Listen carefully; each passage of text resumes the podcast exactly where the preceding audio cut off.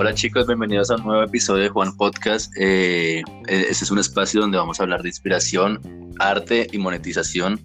El invitado de hoy es Ale Jiménez, es retocadora digital y nos complace mucho tenerla hoy acá. Hola Ale, ¿cómo estás? Hola Juan, ¿cómo estás? Muchas gracias por eh, esta participación en tu podcast. No, gracias a ti por aceptar y por sacar un tiempo para estar acá. Claro que sí, de eso se trata ahora que tenemos todos el tiempo. Claro, ¿cómo, cómo te has sentado a estar en la casa? Pues bueno, no, en realidad es como mi vida normal. Ajá. Eh, ahí está como el meme de, de eh, para mí, no sabía que lo que yo hacía era cuarentena. Entonces, en, en realidad, pues lo único es obviamente pensar en los padres, en bueno, mis, mis papás que están lejos y no los he podido como ver, pero de resto es como mi vida normal al frente de la computadora. Yo vivo como en el campo, entonces pues salgo, tengo mis perros. Mucho así encerrada y que difiera mi vida de la de antes, no. Entonces, pues bueno, por ahora llevándolo de la mejor manera. Es que no sabías que tu vida era una cuarentena. Sí, no, no lo sabía. Ahora fue que lo, descubrí, pero bueno. Bueno, chicos. Es un poco mi estilo de vida. Eh, Ale es retocadora y bueno, quisiéramos que, nos contaras un poco sobre ti y sobre tu trabajo. Para los que no Pues saben. bueno, listo. Yo en realidad, pues eh, todo empezó, por decirlo así, todo empezó en la Argentina. Yo estudié, yo soy licenciada en publicidad, estudié en la Universidad de Palermo y ahí al tiempo estaba también estudiando fotografía, pero al final no terminé ahí porque pues bueno, había como mucho relleno y cosas, así que decidí buscar como algo mucho más especializado.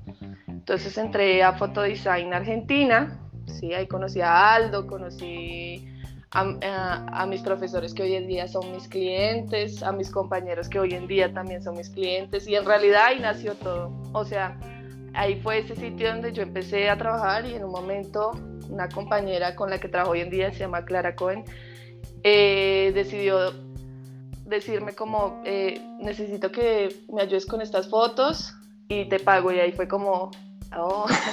o sea lo, lo, mío ya lo valoran tanto que me pagan por eso entonces en realidad ahí empezó obviamente pues esta pasión empezó a partir de la fotografía que es realmente lo que me llevó al retoque, pero pues eh, ha evolucionado eh, esa pasión también y, y, bueno, hoy en día mi trabajo funciona a partir del boca a boca, a partir de tener nuevos clientes que van, derivan a otros clientes, pero sí todo empezó desde, desde la escuela, desde regalarte trabajo, desde sí, empezar como a tener ese pequeño grupito de trabajo y bueno, así poco a poco en realidad. Sí, sí. Y, y ven, cuéntanos cómo fue que dejaste la publicidad. O sea, desde un comienzo sabías que te querías dedicar al retoque o, o, abandonaste la publicidad. No, no, no. Yo siento que este camino de la fotografía es como que te va descubriendo un poco, ¿no? Porque yo recuerdo mucho que antes de estudiar eh, publicidad, yo quería estudiar fotografía. Ok pero era, eh, pues en el tiempo que yo quería estudiar era como, eso no te va a dar plata, me, me, yo que no podía con las matemáticas era como, eso tiene mucha matemática, y yo era como, no, yo no quiero eso, y bueno, a mí siempre me llamó la atención eh, las fotografías de la publicidad, los comerciales, como es más la producción publicitaria, ¿no? Entonces, Obviamente mi carrera me ha sumado, o sea, la, la, licenciatura de publicidad que hice me sumó absolutamente todo a ya mi carrera como fotógrafa y como retocadora, porque en realidad como me dedico más a la parte comercial, también editorial, pero sobre Bien. todo comercial, hay cosas que tú sabes que son importantes en una imagen y que le prestas mucho más atención y mucho más detalle, y creo que eso suma bastante. En realidad no seguí en la publicidad porque quería yo enfocarme en algo mucho más, más artes visuales y la publicidad pues tiende a ser muy, muy comercial y no te deja en realidad crear tanto, ¿no? Sino todo va a partir de la venta de un producto. Entonces, sí. eh, pues empecé a dejar un poco de lado la publicidad sin aplicar, o sea, digo, aplicando absolutamente todo lo que aprendí y seguí en el camino de la, de la fotografía. Entonces, en realidad era más por una expresión, quería una expresión mucho más artística que eh, los 100% comercial y estar, no sirvo, nunca he durado en un trabajo más de dos meses, no sirvo para ser empleada, ya lo he tratado y no, no puedo en realidad. Lo mío es ser independiente, entonces también eso jugaba otra cuestión ahí en mi, en mi vida. Ok, y es, que nos estás contando, como en qué año fue exactamente? Yo terminé de estudiar publicidad en el año 2013, pero ah, como al tiempo estaba estudiando en la misma universidad, en realidad todo esto empezó como desde el 2010. Ok. Desde el 2010 yo como tenía que usar Photoshop en mi, en mi carrera porque pues era creativa, entonces ahí empezó a, nacer esa, ese pasión, ese conocimiento. Ya luego estudié bien Photoshop en mi universidad y bueno, eh, compraba tutoriales, tutorial, el curso y bueno, así se fue sumando obviamente siempre todo a partir del conocimiento, de la experiencia y sobre todo de la constancia. Sí, o sea, importante. Es, es el día que no, no para uno, o sea, de domingo a domingo estoy retocando, así sea una foto por día, lo que sea. O sea, es un milagro. Estoy ahí. Es un milagro que tengas disponibilidad hoy para nuestro podcast. sí, sí, sí, sí. No, no, pero siempre, siempre hay espacio para el conocimiento. y para eh, compartirlo, claro, obviamente. Sí, total. Lo que pasa es que ahora, obviamente, eh, por lo menos mi lado comercial está totalmente off eh, yo alcancé a terminar como ya las últimas campañas con los clientes que trabajo, entonces la parte comercial está quieta porque en realidad pues no se están haciendo fotos. Pero la parte editorial está pasando este, esto que los fotógrafos están como volviendo un poco a sus archivos, sus discos duros, ay, mira estas fotos que tenía por acá, Ale, ¿por qué no me retoques estas fotos? Entonces estoy ahora un poco más editorial, hay muchas marcas que por ejemplo están ahora con su lanzamiento e hicimos unas fotos y me están diciendo ahora como, oye, por favor, ¿me puedes retocar más fotos como para tener más material? Porque pues no pueden salir a hacer fotos. Entonces también las marcas que están como un poco reciclando esto último que hicieron eh, para poder estar ahí, ¿sí? estar en comunicación, que no vean que la marca está perdida, que cayó, que nada. Entonces, ahora estoy un poco en eso, como con cosas editoriales y con cosas de marcas recicladas. Sí, y, y, esperemos que, que, que, esto termine pronto porque en algún momento se va a acabar esto, ¿no? O sea, el material que tienen ahí de pronto para hacer portadas de revistas en Europa eh, he escuchado que están reciclando. Y llega el momento como la portada de Vogue Italia. Tal cual, tal cual, está en blanco. Pero es más como un simbolismo, ¿no? No fue como no pudimos hacer la portada, no. Seguramente que ya ellos ya tenían la portada hecha hace como dos meses. Pero sí, eh, el mensaje, ¿no? El mensaje de cómo todo se está volviendo tan, tan humano, nunca pensamos que nos íbamos a alejar tanto y ahora es esa necesidad de estar cerca, del orgánico. Mira ahora cómo está, bueno, no sé, hay fotógrafos que van con esto, hay otros que no, pero viste ahora por Skype, están haciendo sus tomas por FaceTime. ¿Tú qué opinas de esto? No, a mí me parece, a mí todo lo que sea una expresión artística que sume y que, te, y que pueda, expresar, pueda expresar lo que quieres decir me parece perfecto. O sea, somos humanos y como humanos evolucionamos y tenemos que adaptarnos. A mí me parece súper lindo, he visto cosas muy buenas, otras no tan buenas, pero está muy bueno que tratemos de adaptarnos, evolucionar. ¿Qué hay que hacer? ¿Qué es lo que hay que hacer en estos momentos? ¿Viste? La gente está un poco más sensible, con cosas más sencillas en su casa, eh, la flor con la caída del atardecer, ¿sí? o sea, como examinando más cosas tan sencillas que vemos en nuestro cotidiano y que nunca le, les prestamos atención en este momento, es como todo el tiempo para eso. Entonces, eh, sí. No, sigue, sigue. No, un poco eso, ¿no? O sea, ¿cómo va, ¿cómo va a cambiar? Yo sé que esto va a terminar en algún momento, obviamente no va a ser de un, de un día para otro, sino paulatinamente, pero obviamente va a volver, pero creo que un poco la estética y la tendencia va a ser a, lo muy natural, lo allegado, lo cercano, ¿sí? lo orgánico. Vamos a dejar un poco de lado lo tan comercial capitalista porque pues es en estos momentos donde todo el, todo el mundo se está dando cuenta que lo que importa pues son otras cosas, ¿no? Y que esto afecta al rico, al pobre, al inteligente, al no, a todos. Claro, claro, claro, tienes razón. Y, bueno, aquí devolviéndonos un poco al inicio, ¿por qué nació esa necesidad y ese gusto por irte de Argentina? ¿Qué viste en Argentina que no tenía Colombia? Obviamente Argentina es súper potencial en estética, pero, pero bueno, a esa edad, ¿por qué decidiste irte a, estudiar en Argentina? Bueno, eh, me acuerdo en el colegio que yo estudié un colegio como más enfocado para que los estudiantes fueran como ingenieros o abogados y éramos como tres personas los que querían ser artistas y eran todos como muy rechazados en todo el colegio porque no les interesaba pues ese perfil. Entonces yo recuerdo que en el momento de nos daban como una semana de buscar carrera y universidad y empecé a buscar, ¿no? Algo así como muy específico y yo sentía todo muy general, todas las carreras muy generales, habían materias, me acuerdo que cuando fui a una de las universidades aquí más importantes, eh, fui a preguntar por publicidad y empecé a ver y había materias como cálculo, estadística, yo era como, no, esto no lo voy a superar, no voy a pasar. Entonces, aparte del precio, ¿no? Era sobre todo también eso, o sea, muy costoso un semestre. Eh, entonces me puse a investigar, ¿sí? Me di cuenta, esto en el colegio igual, igual lo de la fotografía a mí nació como desde muy pequeña pero eh, el colegio, eh, desde el colegio, pues yo empecé a investigar y me di cuenta que Argentina, pues en Latinoamérica es, es eh, muy importante la parte sobre todo de comunicación, ¿no? Publicidad, todo lo que sea comunicar, parte de creatividad.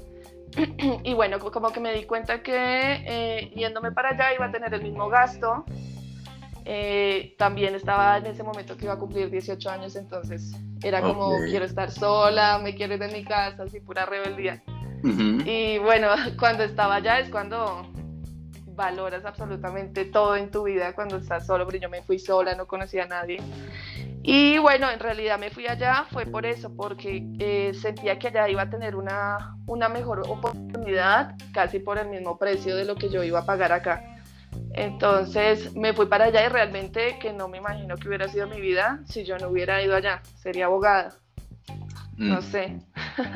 Pero un talento El ir allá es, claro, el ir allá fue que, o sea, me encontré, me encontré, supe quién era, que, quién quería ser, valoré absolutamente todo el esfuerzo que hicieron mis papás, que siempre fueron mis patrocinadores número uno para absolutamente todo. Entonces, no, el hecho de estar allá es una ciudad, es un país y Buenos Aires es una ciudad súper cultural. Eh, todo, eh, siempre estuve muy metida en, en, la parte artística.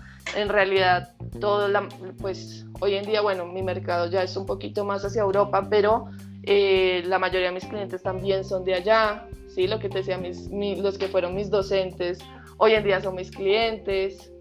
Y en realidad fue un poco eso. Obviamente aquí en Colombia, eh, cuando yo me fui, en realidad la publicidad y toda la imagen estaba eh, basada en más algo lógico, vender, y no había creatividad, pero hoy que estoy acá me estoy dando cuenta que las agencias están un poco cambiando esto, se están dando cuenta que lo importante es tener un concepto fuerte, ¿sí? Para poder llamar la atención del, del, consumidor. Entonces sí está cambiando un poco y bueno, estos jóvenes artistas, eh, estos nuevos fotógrafos que están acá, pero también están en otros países representando y aprendiendo un montón de cosas para traer acá.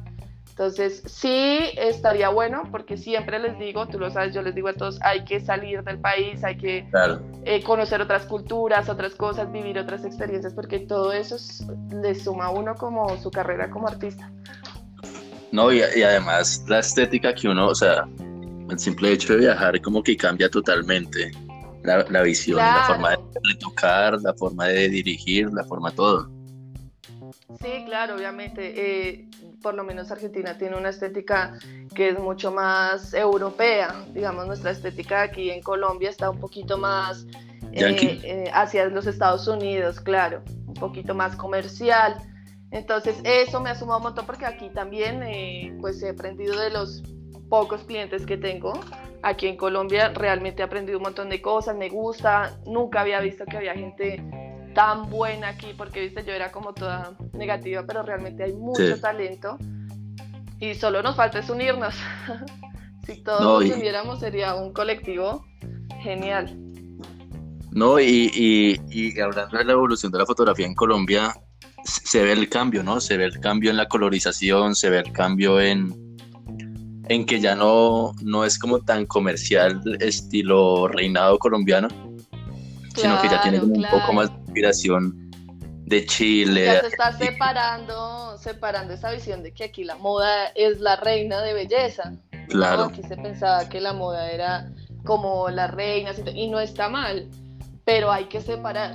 Sí, hay que separar un poquito. Una cosa es moda y otra cosa son los reinados de belleza, ¿no? Entonces, sí, a mí me parece que, que también las escuelas, también el hecho de viajar, de lo que te digo, mm, como yo poder ir, salir, ir a otros sitios, ir a Europa, como sumar todo eso para traer acá y, y poder pasar ese conocimiento y bueno, que todos vayamos como en la misma barca, evolucionando, avanzando, pudiendo aceptar que el otro es muy bueno y que eso le suma también a nuestra carrera. Entonces es un poco, un poco eso y bueno, yo que sé, por mi lado de, docente lo trato de, de, expresar a mis estudiantes que se tienen que unir en vez de ser rivales, ¿no? Claro, y, y, y, esa, esa faceta como docente, ¿cómo fue, para, cómo fue al principio para ti?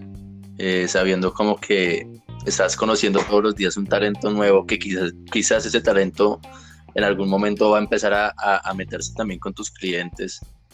¿Cómo es para ti eso, el, tema de compartir, compartir conocimientos y compartir todas tus experiencias? Pues mira, yo en realidad eh, es algo como, siento que es de vocación, yo en mi universidad eh, también veía clases como de pedagogía y eso, porque también uno podía como enfocarse hacia ese lado. Y, y realmente es una pasión, yo entré, soy docente de fotodesign de retoque, entré allá porque en realidad pues como estudié en fotodesign en Argentina, pues Aldo fue como mi maestro y él me recomendó y bueno, yo entré. Y yo, mi premisa era, yo voy, voy a enseñar retoque como me hubiera gustado que a mí me enseñaran retoque ¿sí? Porque retoque es algo que a veces se puede llegar a volver muy técnico porque hay cosas del programa que, eh, sí, unos dicen una cosa, los otros otra, a veces de pronto uno ni siquiera termina de entender. Entonces fue más como, como es empezar a ver que eh, obviamente cuando tú ves un, hay gente que ve un curso de fotografía o algo así por eh, hobby, pero hay otra gente que uno nota la pasión y que no es, no, significa que la persona tiene que venir con todo el talento del mundo y le nació de la nada, no, sino si hay pasión, se logra lo que sea. Obviamente hay gente que le cuesta un poco más, pero es más disciplinada y puede dar mucho más que solo tener, por decirlo, talento, ¿no? Entonces, este proceso ha sido muy lindo de ir, y ya llevo más o menos cinco años ahí en la escuela, de ir viendo nuevos talentos, de darme cuenta en la clase que esta persona va a ser súper grande, de apoyar, de motivar, de, eh, ayudarlos a que caigan en el error para aprender. Eh, eso ha sido súper lindo, la verdad que he encontrado gente muy buena que digo, el día de mañana esta persona va a ser súper top y yo voy a trabajar con esa persona. Entonces, eso también es súper lindo, o sea, ese es mi sueño. Yo veo esto, es, eh, que digo, mejor digo, wow, o sea, el día de mañana van a trabajar con gente grande y yo sé que me van a llamar. Y yo voy a ser feliz y decir que, que bueno que desde un principio yo creí en esta persona y le da uno motivación y fuerza y, y bueno, esa, esa persona sube, sube, sube. Obviamente siempre hay que tener en cuenta que puedes tener todo el talento y todo lo que quieras, pero hay que ser persona. ¿sí? Hay que ser persona, hay que ser humilde, hay que ser voluntarioso con una carrera como esta, entonces es como un complemento de eso. Pero sí, realmente eh, talentos y, ganas y pasión hay bastantes, como uno como docente, no, darle, no, no generarles ese miedo de que todo es terrible y, no van a conseguir logros, sino vamos, dale, eso, hazlo mejor, ¿sí? Como esa búsqueda siempre de, de nuevas cosas y del aprendizaje sobre todo. Y, y, yo pienso que, que, eso es lo que tiene eh, la escuela donde trabajas, ¿no? Fotodesign. que siempre están como apoyando e impulsando los nuevos talentos. eso, es lo que hace falta aquí en Colombia.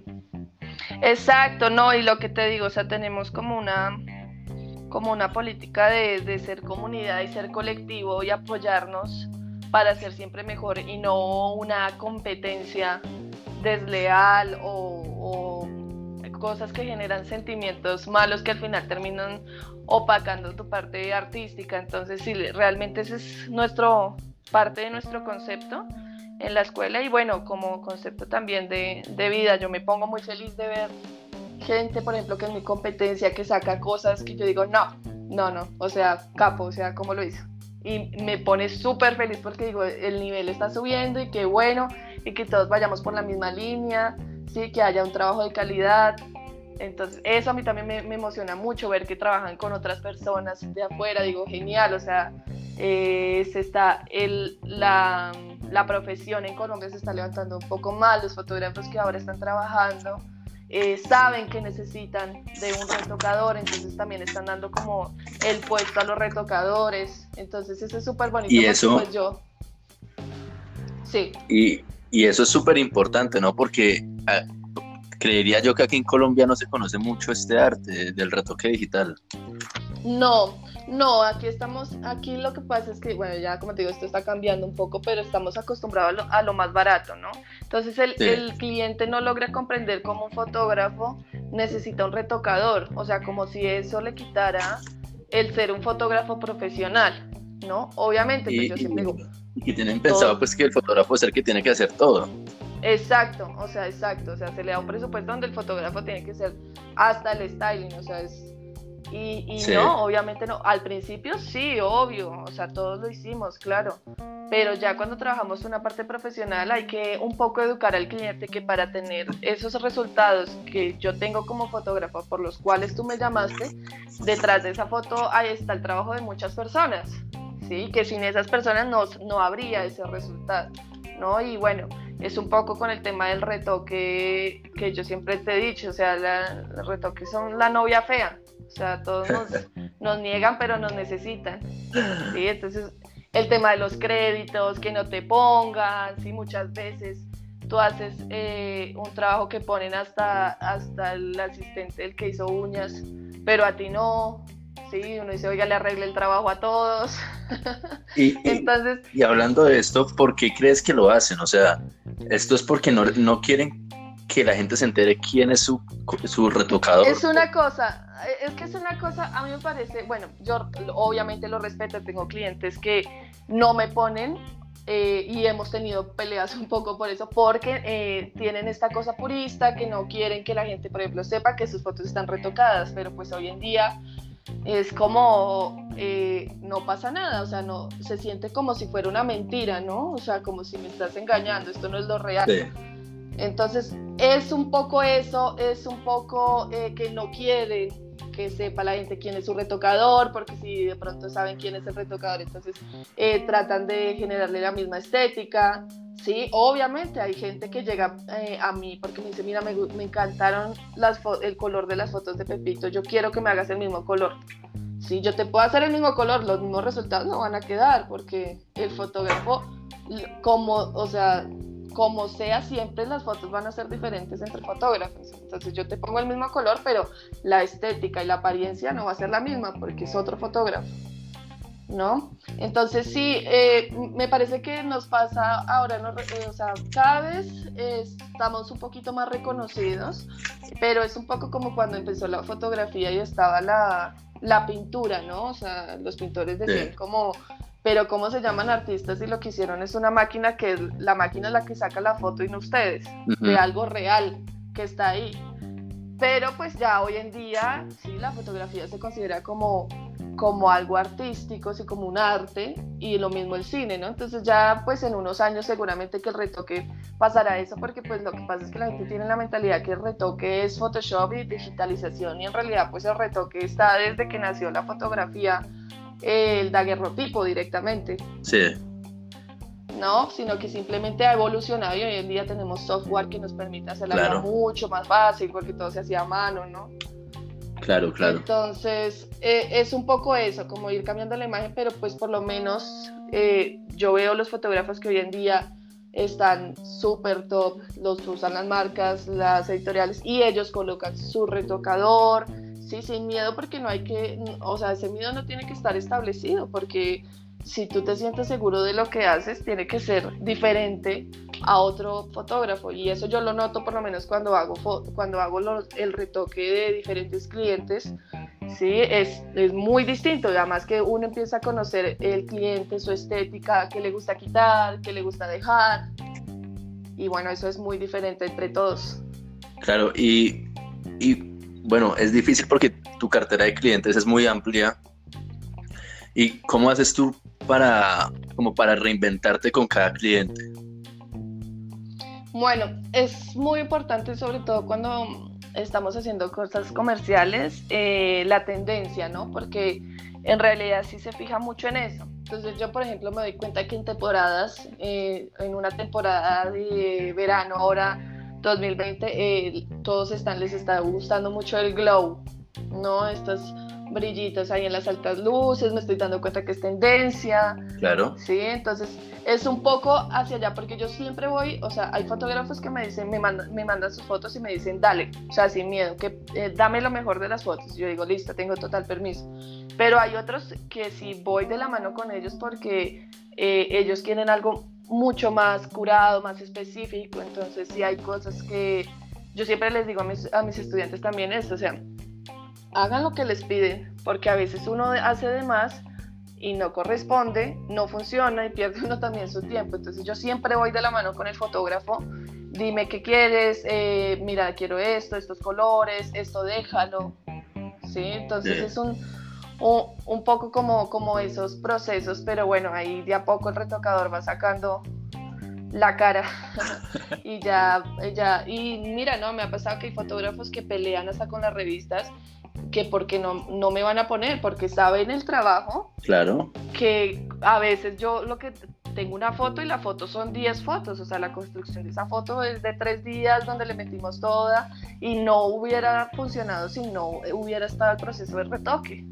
Entonces ahí es cuando los fotógrafos también dicen, oiga, no, venga, valoremos el trabajo de todos porque de eso se trata, es un trabajo en equipo, ¿sí? Y es, está bien que siempre se quiera reconocer al fotógrafo, pero hay que ser conscientes que detrás de esa foto es el trabajo de mínimamente 10 personas. Sí. Y, y todos tenemos la responsabilidad de que todo eso salga bien. Y, y, hablando, y hablando de esto de los créditos, ¿cuál ha sido tu publicación en la que más te sientas orgullosa, que para ti haya sido como lo máximo durante tu carrera? No, no, no pues han sido muchos porque yo me sorprendo por cualquier cosa. A mí me pone feliz salir hasta en el diario del pueblo, no sé, cualquier cosa eh, para mí es súper importante. Pero eh, este año recibí un libro eh, de, una, de una agencia con la que trabajo que está en Londres que se llama Cubicle. Ok. Y recibí un libro que ellos me enviaron un libro que todas las fotografías las retoqué yo, fue un trabajo súper duro. ¿De cuántas fotografías estamos hablando? Estamos hablando de más de 300 fotografías, porque el libro es, es un libro de fotografía entonces fueron tres semanas súper fuertes de este libro, eh, trabajando con la gente, eh, pero siempre, eh, por lo menos ellos son súper respetuosos, siempre respetando nuestros tiempos. Para, para el mercado europeo es muy importante esto del tema del cumplimiento de los tiempos. Si yo digo que lo tengo para esta noche, es esta noche, ¿sí? porque creen en mí, hay una confianza. Entonces, eso es súper importante y trabajé súper duro en ese libro y cuando llegó hoy poder abrirlo, ver hombre que decía ahí como todas las fotografías retocadas por Ale Jiménez, eso fue como, ya puedo morir.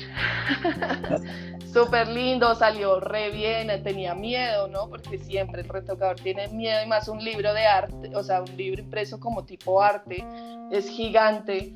Entonces todos los detalles, todo se iba a ver. Claro. realmente estoy muy orgullosa porque fue un trabajo muy rápido, eh, de dos, eh, tres semanas que no paré, pero todo valió la pena. O sea, yo lloraba así mientras veía el libro. y ya que pusiera mi nombre, fue como, ya puedo morir.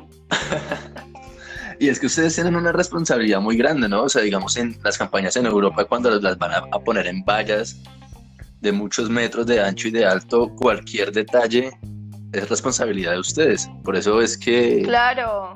Los fotógrafos a ustedes... Cualquier cosa que salga mal es culpa del retocador siempre. o sea, al si no tenga nada que ver eh, que salió mal el maquillaje, fue culpa del retocador. sí, porque no lo arregló.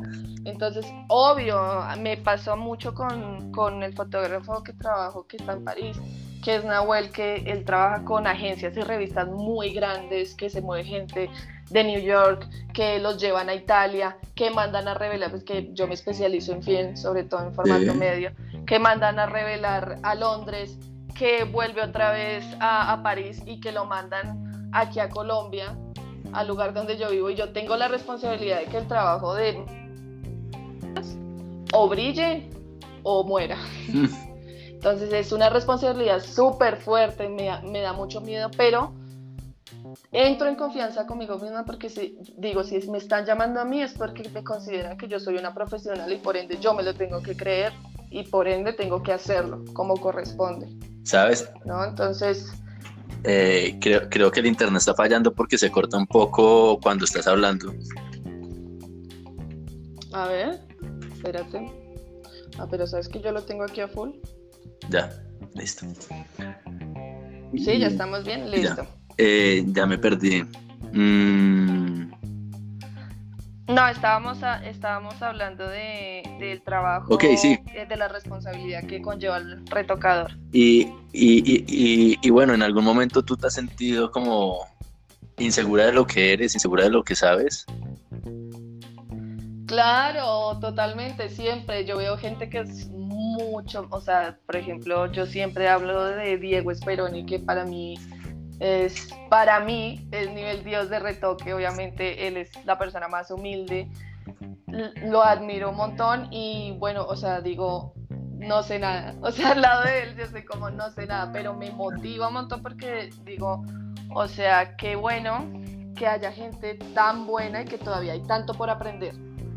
Sí, que no llega a un punto. Yo hablé con él porque también entra uno en a veces en una crisis eh, existencial cuando todo se vuelve tan, tan comercial, vender, vender, y uno está retocando como una máquina, como si fuera uno, estuviera uno ahí conectado al computador y no tiene vida, y se le olvida uno un poco de dónde nació todo esto y por qué estoy haciendo esto. Entonces, por ejemplo, con Diego tuve la oportunidad de hablar y decirle como más de preguntarle cosas técnicas o cosas de, eran cosas muy personales, como yo qué sé, eres feliz, que él ya es una persona obviamente más grande que yo y pues mucho más profesional y ha tenido trabajos muchos más profesionales que los que yo he participado, entonces sí es como esas preguntas de eres feliz, valió la pena, entonces obviamente sí, todo completo, él me contó un poco su rutina, qué cosas respeta en su vida, qué hay que, cuáles son las prioridades.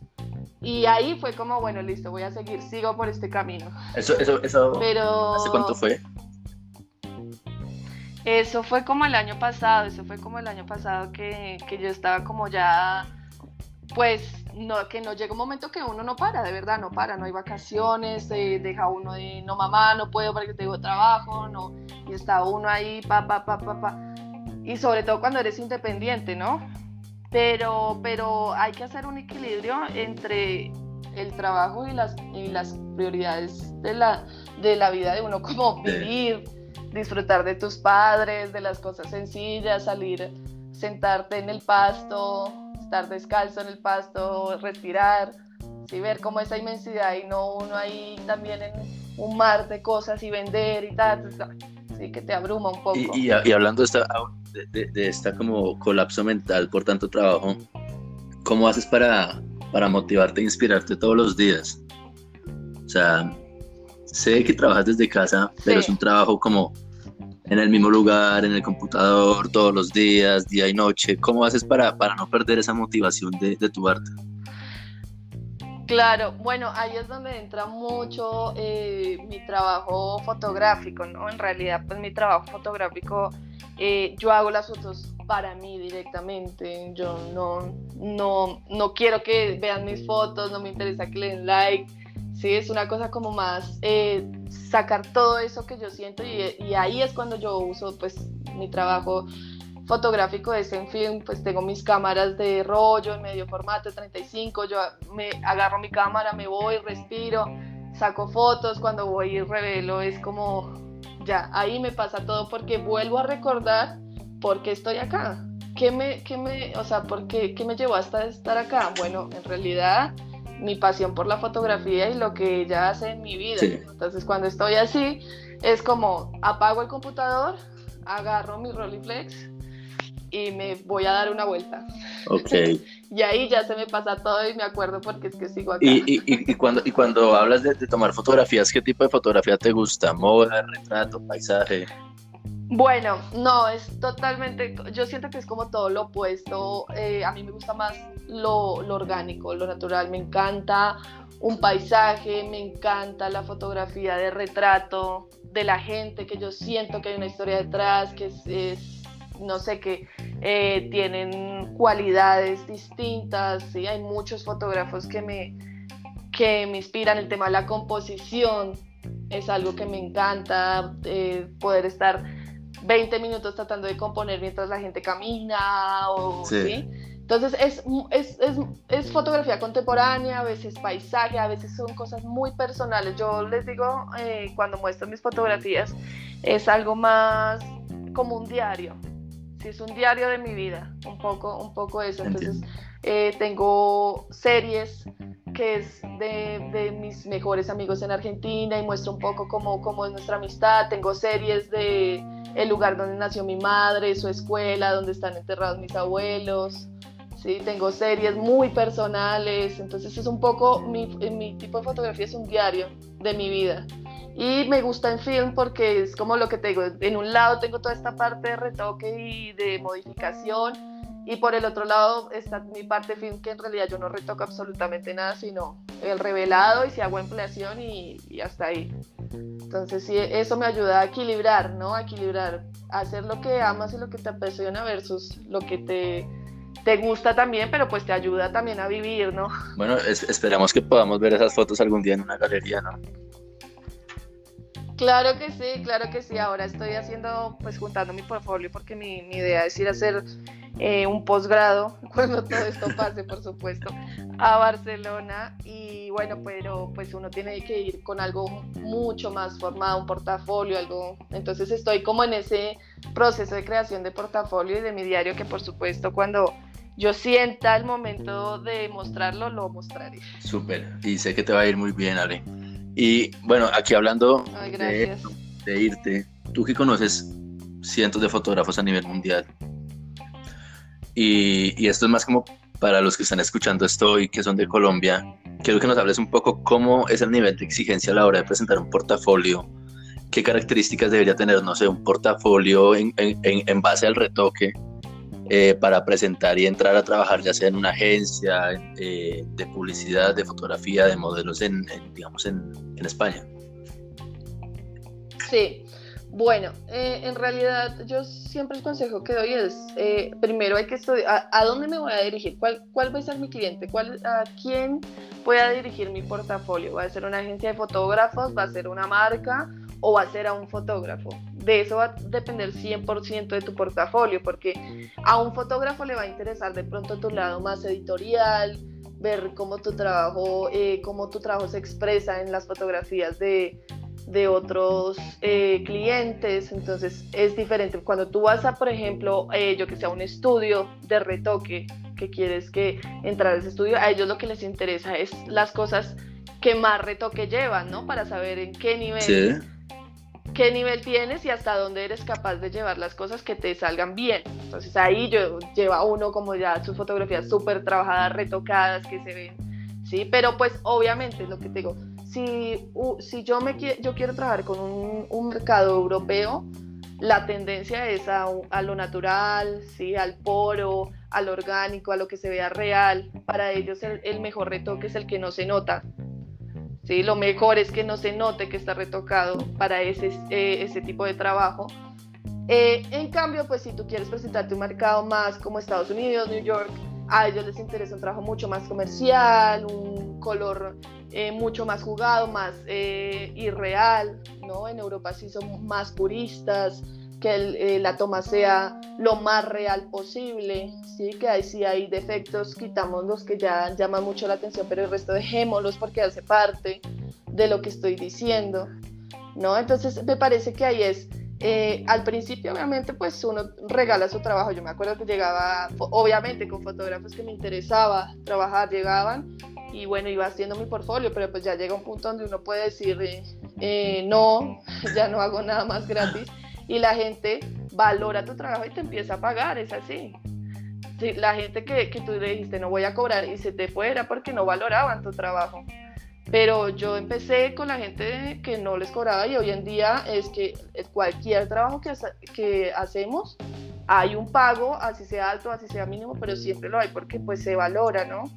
Entonces es un poco eso, o sea, hacia, hacia dónde quiere uno apuntar. Yo realmente ha sido pocos los fotógrafos que yo les, les he escrito para decirles me gustaría trabajar contigo. En realidad eh, no por modestia, sino en realidad no he tenido la necesidad porque la gente llega del boca a boca.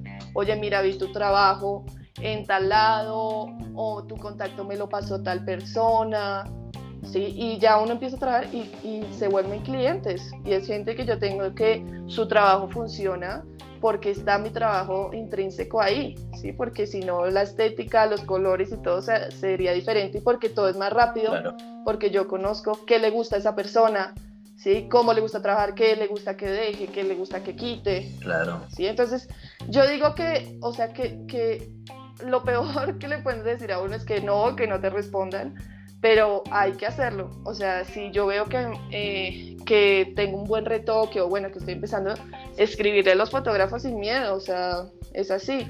Y así salen cosas. Lo mismo cuando mandas tus fotos a, a revistas, ¿sí? De 20 que mandes, por lo menos una seguro que te dice que sí. Entonces es quitar ese miedo y saber cómo a partir de mis fotos voy a comunicar mi profesionalismo y mi estética. Y, y, y, también perder como, como la mentalidad de que uno no, no, tiene por qué regalarse. Siempre está bien regalarse al principio. Sí. No, hay que hacerlo. O sea, obviamente no quisiéramos que ese fuera el panorama, ¿no? Porque pues eh, yo por lo menos en mi caso he gastado un montón en mi educación, en mi aprendizaje y uno dice, oiga, pues eso vale, ¿no? Pero si tú, o sea, no te puede uno quedar de brazos cruzados esperando a que alguien te pague por algo que no has hecho ni una sola vez, o por lo menos cinco veces. Entonces sí, al principio hay que estar abiertos. Yo por lo menos cuando estudiaba fotografía me acuerdo que iba y me buscaba al maquillador que estaba también estudiando, al diseñador de modas de mi universidad y hacíamos todos un grupo y no, y no había plata y todo era divino. Con cero presupuesto y salían increíbles resultados. Cero. Y salían cosas geniales, las modelos, o sea, no se pagaba nada, pero todos, como estábamos aprendiendo, íbamos todos por el mismo camino, pues queríamos crear cosas, o sea, es ese, ese, esa pasión que uno tiene cuando está empezando que quiere sacar fotos todos los días. Y, y, y, también hacer ese, ese ejercicio de, de, crear, de innovar, porque yo pienso que aquí en Colombia los que, los que quieren ser fotógrafos, normalmente el ejercicio que practican siempre es como decirle a la prima o a una amiga, vámonos a un parque y hacemos fotos, pero si uno hace ese tipo de ejercicios como el que tú me estás contando, es un ejercicio donde uno todo el tiempo se está retando y está creando cosas diferentes. Esto aquí ayuda, digamos, a, a entender mejor la luz, a entender mejor la dirección de modelo, el reto. Total. Es eso. Sí, total. Obviamente, eh, sí, estoy de acuerdo, ¿no? Entre, tú quieres que tu, tu trabajo sea, se vea profesional, bueno, tienes que contar con gente profesional.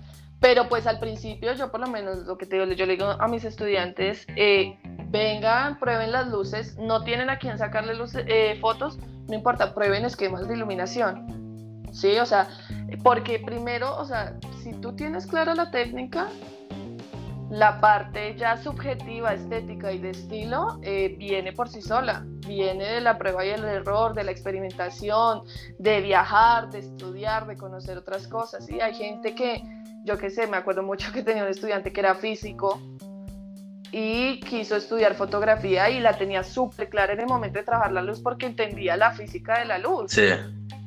Entonces, eh, eh, todo, cualquier carrera, lo que sea, suma suma para que uno sea mucho más eh, profesional, ¿no? Entonces es como, exacto, retarse uno un poco, yo sé que puedo hacer algo mejor, me di cuenta que mi el tipo de fotografía que me inspira o que quiero llegar es fotomoda, periodismo, ¿sí? No importa, o sea, lo importante es como, exacto, cada vez ser mejor, no parar en el conocimiento y, retarse todos los días y, y esperar siempre no hacer el mejor, sino hacer mejor. Hacer mejor, correcto hacer mejor. Y, y, y, ahorita que estábamos hablando de los portafolios para ir a trabajar a Europa, yo pienso que nosotros como colombianos tenemos una influencia muy marcada de que hay por ahí de los 2000, que es como el retoque sintético y muy plástico, lo que veníamos hablando un poco del estereotipo de belleza. ¿Tú crees que esto aquí ha cambiado por la presión social o es una decisión como compartida entre los profesionales?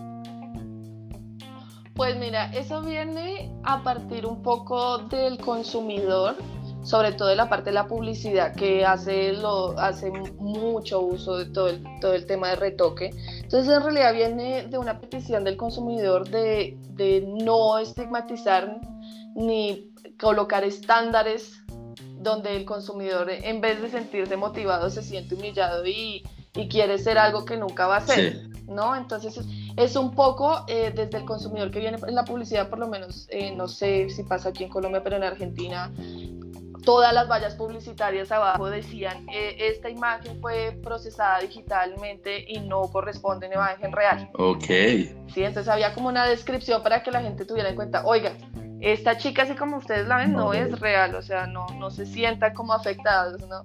Entonces empieza un poco de ahí, obviamente hay muchos estilos y para gustos hay todos, ¿no? Obviamente, pero pues sí la tendencia, eh, por lo menos europea, es a lo, a lo natural, a lo el poro, a que esté la ojera suave, pero que esté, ¿sí? Pero obviamente pues eh, sí hay también gente que su estilo es la piel de porcelana y no está mal, no está mal, simplemente es un estilo, esa persona tiene su público, pero pues si uno quiere activar en un mercado súper específico donde yo sé que tiene un tipo de retoque en tendencia, pues bueno, tengo que entonces apuntar a eso, ¿no? No se puede también uno cerrar, es que este es mi estilo y ya está. No, o sea, yo he hecho de todo, o sea, he hecho fotos para las revistas más top, las, más, las marcas más top y he hecho, y he hecho trabajos para, yo qué sé, fajas.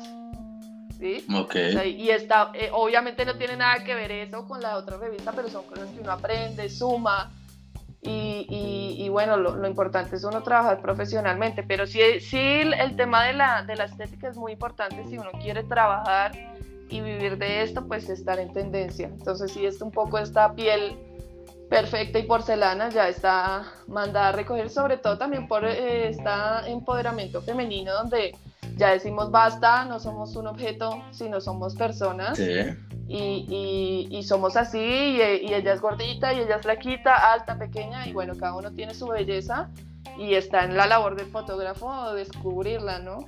Y, yo creo que también eso es como la maduración de no solamente del retocador, sino de todo el equipo de trabajo, ¿no? Porque si nos fijamos como en los grandes fotógrafos que tienen mucho renombre, ellos como que intentan o no sé si me equivoco, como que ellos no intentan como cambiar y alterar mucho la fotografía, los colores, la piel, y, y, eso a les va haciendo como, en vez de estar pensando más como técnicos, también pensar como fotógrafos.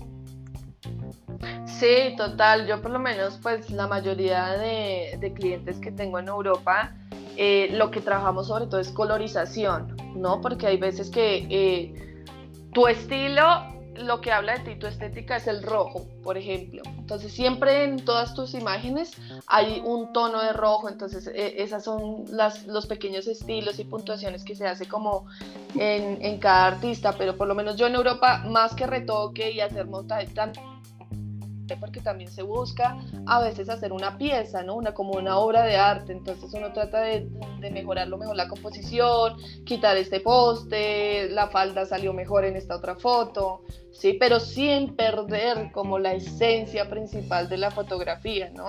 Ya ahí depende el tipo de, de fotógrafo también, porque hay unos que son súper puristas, que no les gusta absolutamente nada de esto y ven mal el retoque, como hay otros que como yo lo veo hoy en día, es una herramienta y simplemente eh, depende cómo la uses. Te puede ayudar completamente o te puede destruir. Entonces, por eso es que hay que contar uno con un profesional, con alguien que entienda tu estética, que se entienda contigo, porque eso también tiene que ser súper importante. Y bueno, ahí vas a tener los resultados. Como, dicen, que, que, encontrar un retocador es como encontrar una novia. No, no es fácil. no, no, no, no es fácil. Y sobre todo porque hay muchos retocadores que se se hacen a partir de tutoriales y saben hacer técnicas y eso, pero no saben por qué, ni, ni, cómo están aplicando, ni siquiera si lo que están haciendo está bien, ¿no? Si eso no está más bien destruyendo la imagen o, o que digo personalmente a veces yo termino una foto y veo el antes y el después y me gusta más el original. Claro. Sí, entonces es como, como todo, todo este trabajo, pero sí me parece que eh, es algo donde los retocadores se quieren como porque de esto se vive y hay gente que es muy top. A mí por lo menos yo veo eh, estudios de retoque en Londres que son los que trabajan marcas más grandes y hay gente que trabaja súper lindo con la estética limpia pero natural, sin nada forzado y, y, uno lo logra si lo quiere. Si tú quieres que trabajar como profesional, pues tienes que eh, educarte, formarte y creértelo y trabajar como tal, ¿sí? Entonces sí, obviamente yo siempre digo, los tutoriales divino, pero, pero hay que saber por qué está funcionando, funcionando así, qué es lo que piensa el mercado, si es como toda una gama de saberes que es importante tenerlos para que para trabajar profesionalmente y poder, porque si, mira, en Europa, si tú trabajas con alguien y sale mal, o tú no entregas bien, o la impresión salió mal, no hiciste a tiempo, es un cliente que pierdes. Es un cliente que el día de mañana le preguntan por ti y va a decir eso. Sí. ¿Ves? Entonces, eso también es re importante. Lo que pasa es que aquí, pues en Latinoamérica, el tema de dejar todo de últimas y no valorar el tiempo de la gente es algo cultural directamente. Sí. Pero en Europa es como tu palabra es todo. Eh, eso... Me dices que es en una hora, es en una hora. Yo he escuchado eso, ¿no? Como que aquí los fotógrafos en Colombia terminan una campaña y son como, o una sesión de fotos y se demoran dos, tres meses en entregarla y en Europa el ritmo de trabajo, En, Europa, Asia y Estados Unidos el, el, ritmo de trabajo es para allá, o sea, las tomaste hoy, mañana ya la tienen que estar. Claro, y si, y si no, no funcionas, ya está. Hay 10.000 fotógrafos, 10.000 retocadores detrás tuyo que sí lo van a hacer, ¿no? O sea, yo por lo menos hoy en día del 100% de mis clientes conozco un 10% en persona el resto nunca los he visto en la vida, simplemente hemos hablado por, sí, así es tal cual, WhatsApp, nos hemos visto de pronto en una videollamada y hasta ahí. Pero yo digo, o sea, si, si esta gente que nunca nos hemos visto, que viven tan, porque tengo clientes hasta en Egipto, que están tan allá, tan lejos, tan otra moneda tan lejos, te llaman, es porque, o sea, lo estás haciendo bien. Claro, y... y o sea... Y bueno, aquí nacen varios temas para tocar. El primero es ¿Tú en qué momento crees que un fotógrafo empieza a necesitar de un retocador? En el momento en que el fotógrafo sienta que le puede dar, que sus fotos pueden eh, ser mucho más fuertes y que él no puede llegar al nivel de retoque para brindarle eso a sus fotos. El momento donde te sientas y dices, esto no lo sé hacer. En el momento donde él está retocando, te quita tiempo para estar haciendo fotos. Ese es el momento donde también el, donde el fotógrafo también puede un poco sacar de su presupuesto para pagar un retocador. Pero sobre todo en el momento donde te sientas y no sabes cómo resolver o te das cuenta que tus fotos son buenas, pero que con el retoque que le estás dando no le estás dando el 100%.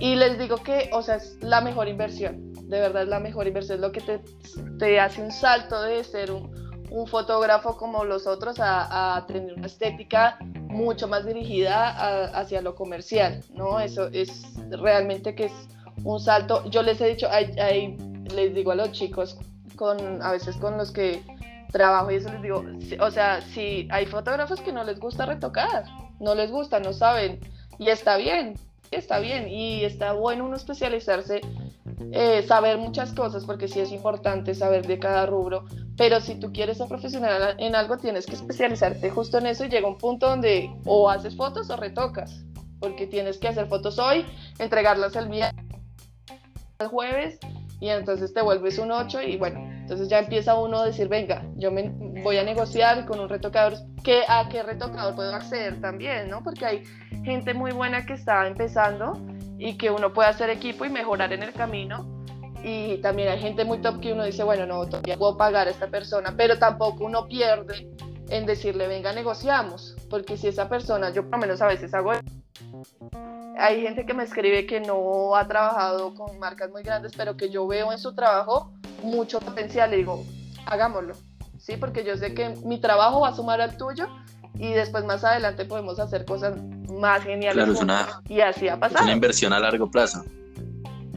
Total, total, total, obviamente, pues uno, yo no es que uno le diga a cualquiera, ¿no? Porque pues sí hay gente que uno dice falta, falta más conocimiento, falta más formación, pero sí hay gente que, que uno puede ver como esa, ese pequeña, esa pequeña luz que uno dice, esta, esta persona sé que si le mete toda lo va a lograr, y ahí está uno, ¿no? Formando también como una, una inversión a largo plazo porque eh, uno sabe que va a contar después con esa persona.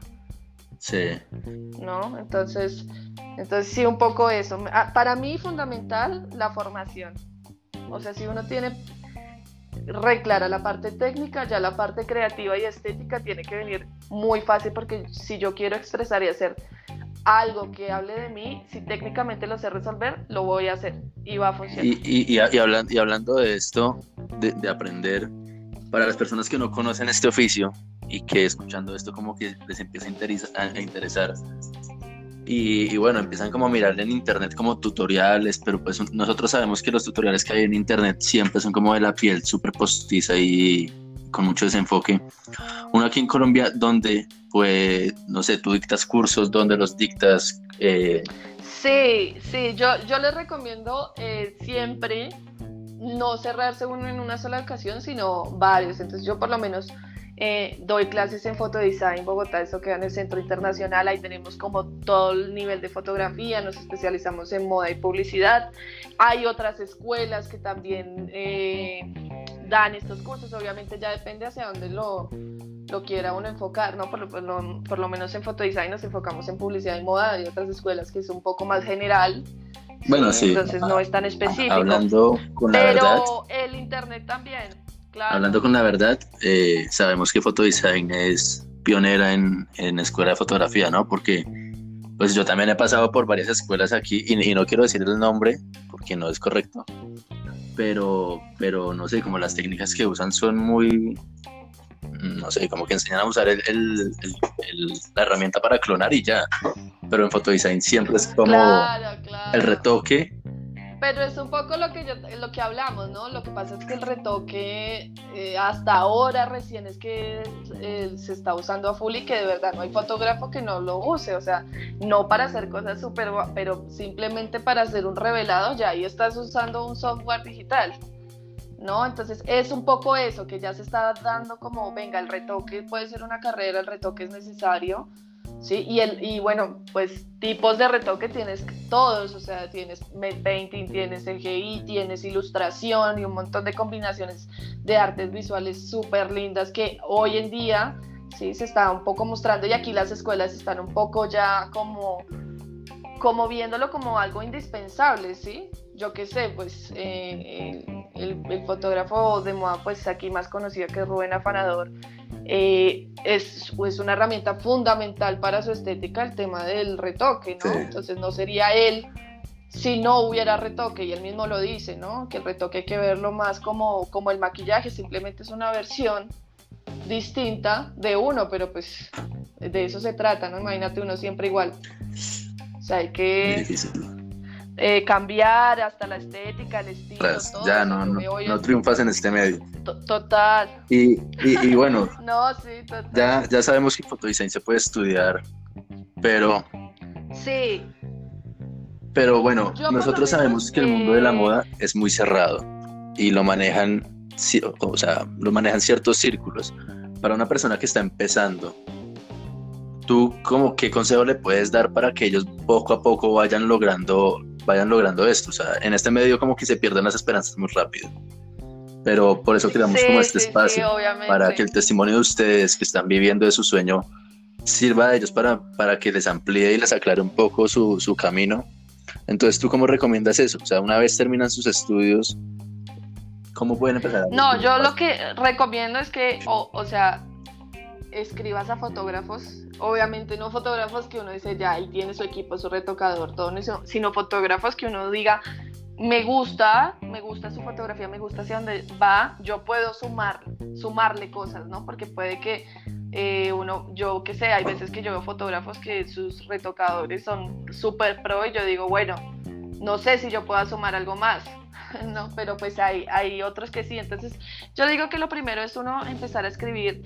Eh, eh, la timidez en una carrera como fotografía hay que dejarla de lado hay que dejarla de lado porque si tú no vas y hablas, escribes, buscas, no va a llegar a ti. ¿Sí? Llega un punto que sí llega a ti, obviamente, pero ya es después del esfuerzo de 10 años de estar trabajando y moviéndote de un lado al otro, ¿no? Pero es quitar, eh, quitar ese miedo, no consigo fotógrafo, bueno, hago fotos, también hay bancos de fotos que uno puede, no me salen bien mis fotos iluminadas, como puedo trabajar, hay bancos de fotografías que están en RAW que uno puede descargar, fotografías bien iluminadas, trabajar encima de ellos y formar un portafolio eh, a partir de eso. Entonces es un poco lo importante es siempre estar en constante formación porque el retoque eh, como es un, software digital y todo esto, pues cada vez hay cosas nuevas, nuevas aplicaciones y bueno, tiene que estar uno como súper pendiente de todo eso porque si no queda uno también atrás. Entonces, es sobre todo que quitar el miedo y, siempre eh, abiertos al conocimiento, aprovechar todas las, las fuentes, eh, siempre educar el ojo, ¿no? El tema de las referencias y de lo que yo estoy mirando es muy importante hacia donde yo me quiero enfocar. Yo por lo menos sigo muchas páginas eh, de fotografía analógica, eh, que también trabajan con retoque, porque pues ese es como mi trabajo principal de retoque, entonces siempre estoy como súper pendiente de todo eso, mirando que el detalle, ¿sí? en, qué, en qué se están enfocando. Entonces es como un poco estar en el miedo, dejar la timidez y arriesgarse, arriesgarse es eso, o sea, yo obviamente pues lo que te digo, yo realmente no empecé escribiéndole a alguien, sino fue que alguien se acercó y me dijo, venga, le voy a pagar por eso que usted hace. Y yo dije, bueno, si están pagando, no lo está haciendo tan mal. Y seguí, seguí, seguí. Hice cosas horribles, me salieron cosas mal, me salieron cosas divinas. Pero es todo, todo, todo un proceso. Entonces es, es eso, de, eh, tratar que tu trabajo profesional eh, sea inspiración para los demás y que empiecen a valorar esta, esta carrera. Yo por eso aquí en Colombia no, no hay presupuesto para retoque directamente, no es que las revistas de moda dicen, bueno, y para retoque hay tanto, no, al fotógrafo le toca sacar de su, de su presupuesto para pagar y aún así tan apretado lo hacen y eso hace que su trabajo sea como por encima del resto, ¿sí? Y se quedan contigo. Entonces es, es salir, dejar la timidez, escribir y formarse. Educar el ojo y bueno, y, y, el lobby, ¿no? El lobby también funciona bastante. bastante. Yo por lo menos, realmente, yo nunca, o sea, he, he ido a un par de eventos aquí en Bogotá, pero realmente sinceramente yo nunca he tenido que ir a hacer lobby ni pasar tarjetas ni nada, sino que yo siempre dejo que mi trabajo hable por mí. Sí, yo obviamente molesto y les digo a mis estudiantes, ay, sí, soy la mejor, no sé qué, pero cuando es de trabajo y profesional, pues la humildad y la sencillez y la amabilidad es todo. O sea, ser persona es todo. Es que con arrogancia no, no se llega a ningún lado. Nada, no, la humildad es todo, de verdad, y eso, eso por lo menos a la gente que más admiro, creo que es un poco por eso, por esa sencillez, esa humildad, eh, de aceptar también errores y de uno también aceptar, ¿no? O sea, e, es eso, como el respeto, eh, la, humildad, la humildad y la sencillez. Creo que es, el, eh, es lo más cuando la gente es en este medio. Sobre todo pasa mucho con las agencias de publicidad. Cuando la gente es así como medio arrogante y eso, las cosas no terminan de salir mal porque no lo haces con el corazón. Sí. Lo haces, y me ha pasado, a veces uno lo hace por entregar y ya está, no quiero saber más de esto. Entonces, sí, un poco eso, el don de personas es muy importante. un consejo de, de, una persona muy importante aquí en la moda que me lo dio hace, unos días y me dijo, no le meta corazón a esto, pero hágalo con corazón, porque los clientes no son de uno. y el cliente este mes está contigo y el otro mes va a estar con alguien más. Entonces como que no, no, claro. no le tengas tanto amor como una relación entre cliente y yo. Obviamente hay clientes en los que se puede, pero tienes que tener en cuenta que la moda cambia todo constantemente y, la estética del cliente va a cambiar. Entonces cada trabajo hazlo con amor. Sí, igual depende, ¿no? O sea, sí estoy de acuerdo, pero sí eh, eh, depende del tipo de trabajo. Yo que sé, mira, el mercado argentino, el argentino eh, como persona tiende a ser muy allegado, ¿no? Cuando tú entras mucho a su vida, tiende a tratarte casi un familiar, Ok. ¿no? Entonces, por lo menos yo, mis clientes argentinos son los que hablamos profesionalmente y todo, y luego estamos hablando de cómo está tu hijo, eh, cómo estás, cómo te has sentido, te quiero mucho, eh, eh, quiero, hay veces que estoy mal o lo que te digo, me tengo este, y mis propios clientes me dicen, está todo bien, veo que no estás avanzando mucho, ¿qué te pasa? Sí, o sea, una, una cosa mucho, mucho, mucho más humana. Yo, este fotógrafo que te digo que, que en realidad fue un poco el que me descubrió, que fue Nahuel Rivero, yo le digo a él, o sea, nosotros somos un matrimonio, o sea, nosotros hemos peleado, llorado, reconciliado, todo. Y llevamos más como de siete años juntos, pero porque está este, este vínculo eh, personal también un poco, ¿no? Es que eso depende del cliente. como amigo, como, como familia. Sí, como familia. Por ejemplo, esta gente con la que trabajo en Londres, también todo es siempre desde el respeto. Mira, eh, no es como necesito esto para allá, sino cuando crees que se puede tener y uno sinceramente habla esas cosas. Cuando me mandaron el libro, me mandaron una nota divina, escrita a mano, diciendo cosas, ¿sí me entienden? Cosas que son humanas y gratificantes. Y que funcionan mucho más, claro, o sea, cuando ellos me escriben a mí eso y yo me siento a trabajar en sus fotos, es como tengo todo el amor y la motivación y va a salir divino. Sí, ¿Sí? entonces yo pienso que lo personal es muy importante y, por, y sobre todo cuando eh, yo por lo menos que tengo ya mis clientes fijos, o sea, obviamente a mí me llega gente que de vez en cuando les dan trabajo y me llama, pero con la gente que trabajo constante es como gente que llevo trabajando dos, hace dos, tres años, cinco, seis, siete, no, no, no es como un trabajo y se fue para siempre. Y, y, y, Pero también me gusta que el fotógrafo trabaje con otros retocadores porque es que todo suma. Claro. Y, y bueno, o sea, el, el hecho de, de, hacer trabajo solamente pensando en la monetización es malo porque bloquea como ese acercamiento de ser humano que estamos viviendo hoy en día en esta cuarentena que nos hemos dado cuenta que es muy importante. Y yo creo que cuando uno, cuando uno empieza a trabajar sin pensar en el dinero, en cuánto va a recibir, y lo hace más como, como hey, porque quiero, o sea, estimo el trabajo de esta persona, estimo a esta persona, esa persona te va a ir abriendo más puertas y te va a ir abriendo más puertas. No, total, total, o sea, o sea, obviamente siempre con la sinceridad, yo por lo menos cuando paso presupuestos, yo le paso a la gente, miras esto, ¿qué te parece? ¿Sí me entiendes? Porque yo también quiero llegar a un consenso porque de pronto esta persona, eh, me pasa a veces que me dicen, no, no llego, o pasa también a veces que dicen, está muy barato, pongámosle más.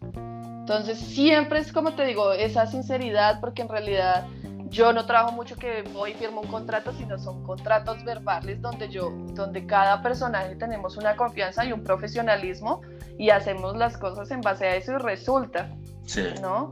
Entonces, entonces sí, no, me parece muy importante eh, eh, la parte personal y sobre todo exacto pa, para poder meter el corazón porque no hay nada más horrible que tú estés como una máquina, que no quieras más hacer eso y no te va a salir bien. Pues para qué no trabajas. Te va a salir bien. O sea, marica, ponte a hacer otra cosa. Claro, claro.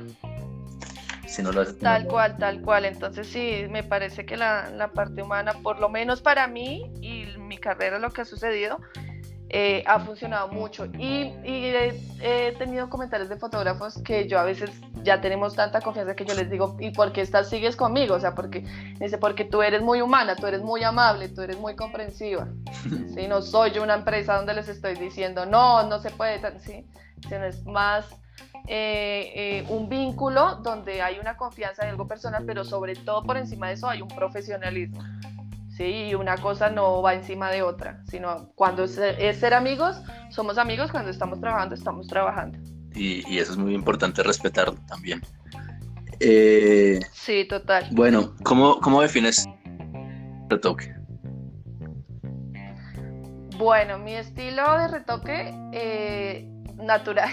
yo trato que sea lo más natural posible. Eh, realmente ha sido un aprendizaje porque obviamente uno como retocador empieza y uno le encanta dejar esas pieles, pues no hay rastro, o sea, está ya perfecta muñeca. Sí, uno como que ya empieza uno después como a moldear y hacia dónde se va enfocando uno, ¿no? Hay retocadores que se dedican solo a beauty, que tiene que quedar todo súper limpio, retocado. Yo por lo menos mi estilo es natural y mi, mi fuerte es la colorización. Sí. Sí, o sea, para mí vale más una buena armonía de color, un buen trabajo de color que un retoque de rostro. Estoy... Sí, puedo transmitir como más con eso. Sí, estoy a favor de eso. Y si tuvieras que empezar desde cero, ¿qué cambiarías de toda tu carrera como retocadora digital? ¿Qué cambiaría? Eh, no, yo creo que nada, o sea, yo creo que todo me ha llevado, todo ha sido un aprendizaje y ahí sí, como la frase de pura mamá y que me dice mi mamá, eh, las cosas le llegan a uno cuando le tienen que llegar y si no le llegó es porque no era para usted. y uno, no, pero ¿por qué? Pero en realidad ha sido así, o sea, todo en mi vida he visto esa enseñanza de mi mamá y, y realmente no cambiaría nada, o sea, cada paso que di fue sumando para este, e, este proceso. O sea, no hubo un momento donde dije esto me restó para retoque y, para mi carrera, no, en realidad cada uno de los pasos fue sumando, el estudiar mi carrera de publicidad, estudiar eh, fotografía, ser educadora, eh, fui cuanto, todo lo que quieras, fui camarera, call center, eh, vendedora de ropa, todo, pero todo, todo, todo, todo eso me llevó aquí donde, hasta donde estoy. Y bueno, todo lo que me hace falta pero no, realmente no cambiaría nada porque cualquier cosa que hubiera cambiado no sería lo que es ahora y que realmente estoy muy feliz y, y, bueno, satisfecha con lo que tengo, pero pues obviamente quiero más, no en cuanto a cosas materiales, sino a progreso y conocimiento de, de lo que yo hago. Sí, y, y, todos estos trabajos, una vez me contaste que los eh, que trabajabas en ellos para poder financiar tu carrera y tus cursos también. Aunque tus papás te ayudaban, habían ciertas cosas que tú tenías como que patrocinarte sola. Claro, total. O sea, yo por lo menos cuando llegué a Argentina, eh, pues obviamente yo no vengo de una familia pudiente, ni dinero, ni nada. O sea, sí, la verdad. Pero obviamente pues tampoco la pobreza absoluta, no, obvio, nunca faltó nada. Pero sí eh, mi mamá por lo menos siempre me impulsó a, seguir mis sueños, o sea, ella me decía, soñar, sueña, sueña, y para mí irme del país era algo imposible porque pues mi familia no podía asumir eso, pero pues con todo el esfuerzo eh, eh, se hizo, entonces en realidad es más em, el esfuerzo y, la motivación es todo para uno poder como encaminarse hasta eso, entonces eh, no, o sea, es, tener un sueño y poder cumplirlo, es tener motivación, es esfuerzo, es eh, llorar, es ser feliz. O sea, yo por lo menos en esto duré un año que no recibía dinero y estaba viendo de mis papás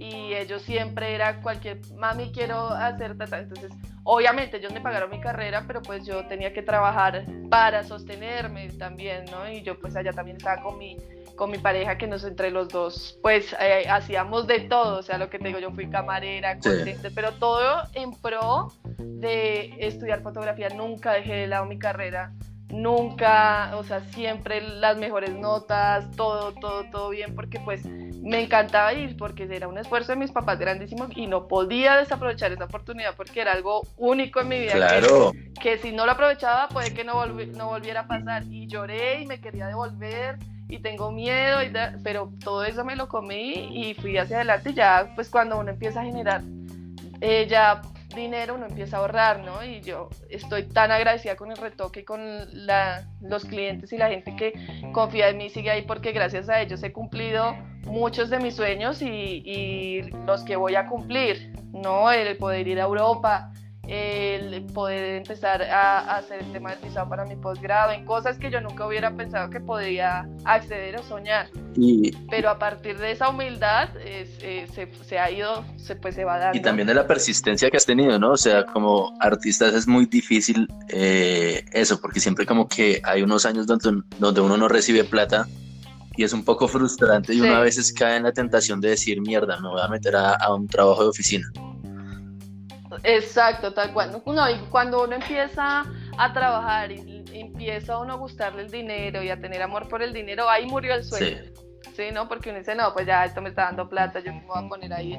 Y le pasa a muchos, o sea, hay gente que está en un banco, mis yo me acuerdo que tenía un compañero en, en la escuela que era bancario y el tipo odiaba su trabajo y lo que lo sacaba de eso era la fotografía.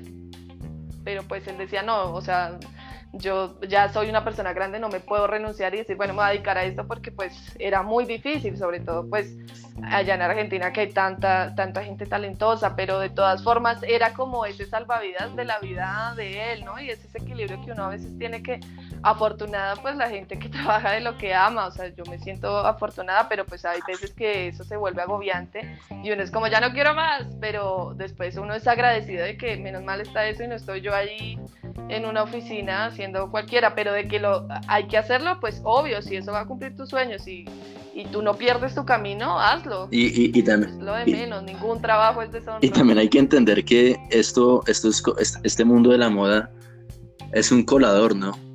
O sea, hay momentos en los que uno como artista llega hasta cierto punto y de verdad te quedaste ahí.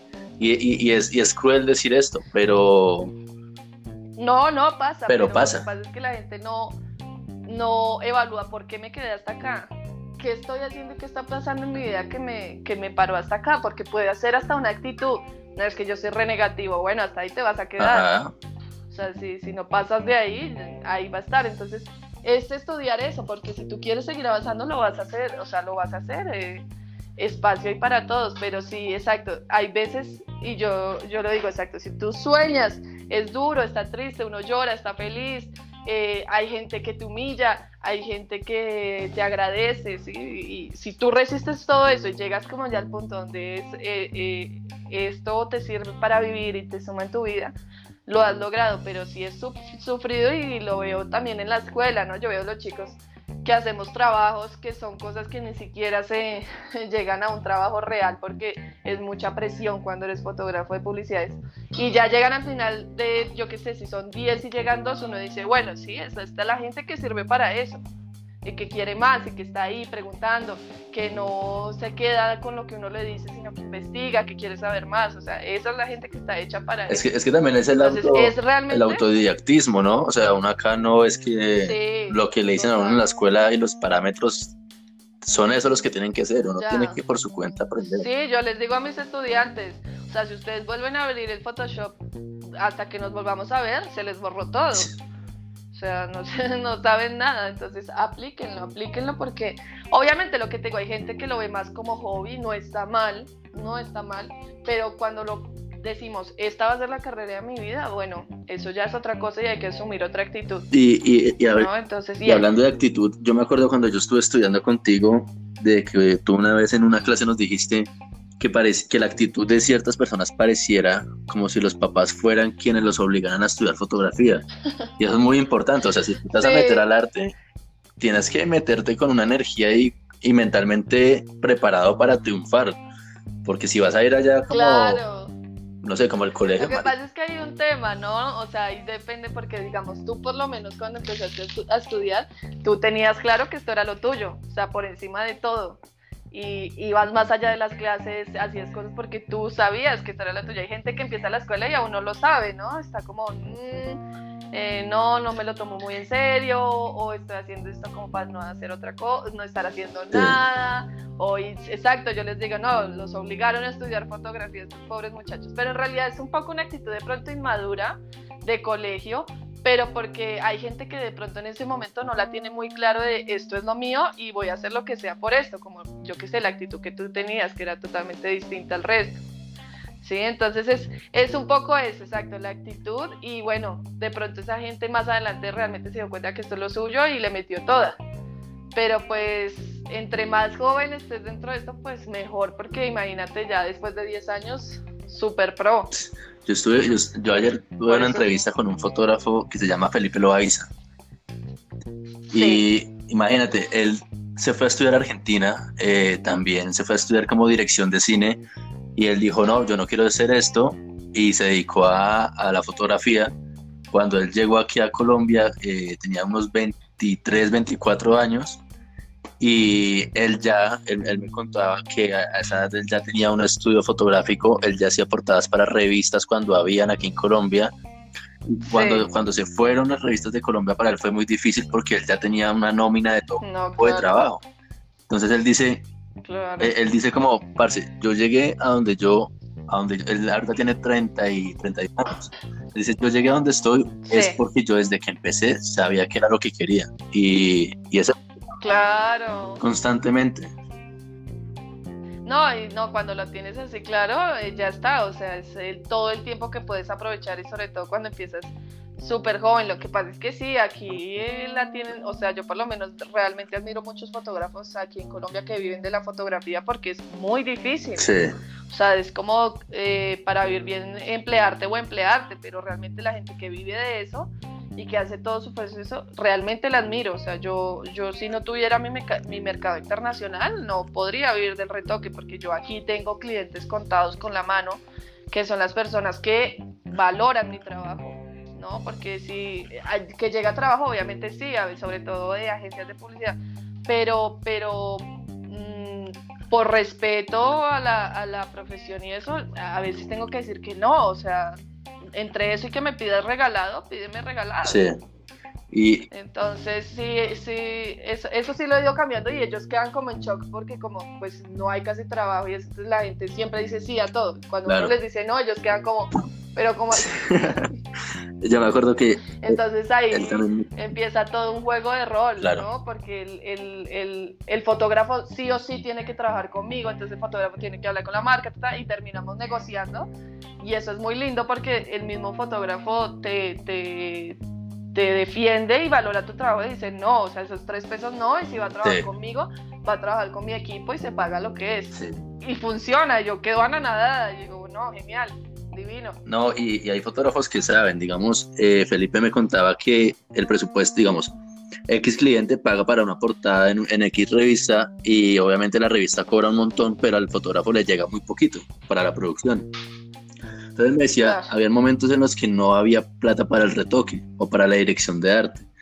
Y eh, eso es un pensamiento que obviamente yo considero que lo llevó a donde está hoy en día. Él decía, yo tenía la opción de no hacer nada, o sea, como de hacer con la, con la plata que yo tenía, pero yo sacaba de mi plata para pagar un retoque, yo sacaba de, mi plata para pagar una dirección de arte. Y no lo hacía porque me tocara, sino porque yo sabía que si ese resultado salía bien, a mí se me iban a abrir más puertas. Entonces, lo que tú dices de de pagarle a un retocador. Total. Eh, sí, es Total, no, y, obviamente yo entiendo lo que te digo, yo entiendo que eh, hay fotógrafos que es que no se puede, es que no se puede porque eh, si acaso cubren lo que me pagan y son personas que tienen hijos, familias, cosas así, no se puede. Pero hay otros que, que dicen, pucha, o sea, yo saco el dinero porque es que eso es lo que, lo que va a complementar mi trabajo y va a mostrar lo profesional que soy y sacan de su bolsillo y me, pasa mucho acá.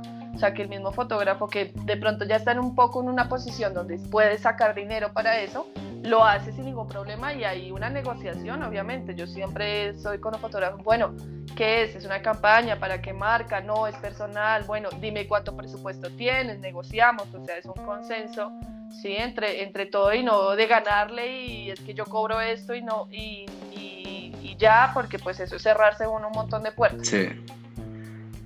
Sí, entonces sí es ahí como una negociación y, de valorar, valorar el trabajo de los demás y, eso es verdad, o sea, si tú, esa es como la diferencia, ¿no? Se nota mucho la diferencia cuando hay un fotógrafo que tiene su maquillador, su styling, su retocador, cada uno profesional especializado en su, en su trabajo, a versus el que hace todo. Claro. O sea, el resultado es totalmente diferente. Bueno, vale. ¿Y en este momento tienes algún proyecto en especial y, y que estés planeando sacar personal? Pues bueno, ahorita estoy haciendo el tema de mi, pues de mi portafolio, como te contaba, para el tema del posgrado, todo este trabajo que tengo en film. Estoy como un poco en, en ese proceso. Eh, siempre estoy en proyectos de retoque, por ejemplo, con con el fotógrafo, con Nahuel Rivero, él es, es muy artista, ¿sí? es moda, no, él no es tan comercial, sino es un poco más editorial, entonces con él siempre se trabajan proyectos súper lindos, que está metida gente muy pro, eh, por ejemplo, con él tuve yo contacto y, y, me pude relacionar con Paulina Biswell, que es una fotógrafa colombiana excelente, que está ella en, en París. Entonces eso fue súper lindo porque fue como él le dijo, ay, mi retocadora es colombiana y ella era colombiana y bueno, se conocieron allá, hablaron de mí y eso fue súper lindo y yo la conocí a ella. Entonces eso es todo, todo, sí es todo, todo te va abriendo puertas, hay contactos que son juntos, la gente también ve tu trabajo, pero sobre todo me parece que lo que yo te digo, o sea, la parte humana y la parte de ser persona es la mitad de tu trabajo.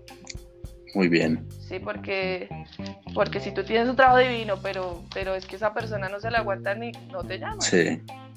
Y es, y es eh, trabajar con una presión y, y no con un odio, sino, y esto es con amor, o sea, cuando hay pasión y cuando hay amor sale divino y, y hay veces que, que, yo estoy en las fotos de Nahuel y me estreso y no quiero más, y, pero pues después le meto amor, onda, nos escuchamos, decimos, bueno, hagámoslo, que es un trabajo de los dos y sale divino y, y, funciona. y es un trabajo que uno se siente orgulloso y habla de los dos. No, y, y, hay que entender que esto no es, o sea, esto no todo el tiempo es bonito, ¿no? O sea, hay momentos de caos. Es, sufrido. De que, de que estrés que me mandan a hacer 100 correcciones más de retoque, pero... Sí, no, a veces que uno, o que hay cosas que yo digo, no me queda bien, no, lo, no sé cómo resolverlo. Claro. quiere uno hasta llorar porque sí, pero sé que yo qué le voy a decir al cliente. Entonces uno cierra, investiga, se calma, mira otras cosas y lo pruebas. Una, dos, tres, te va a salir.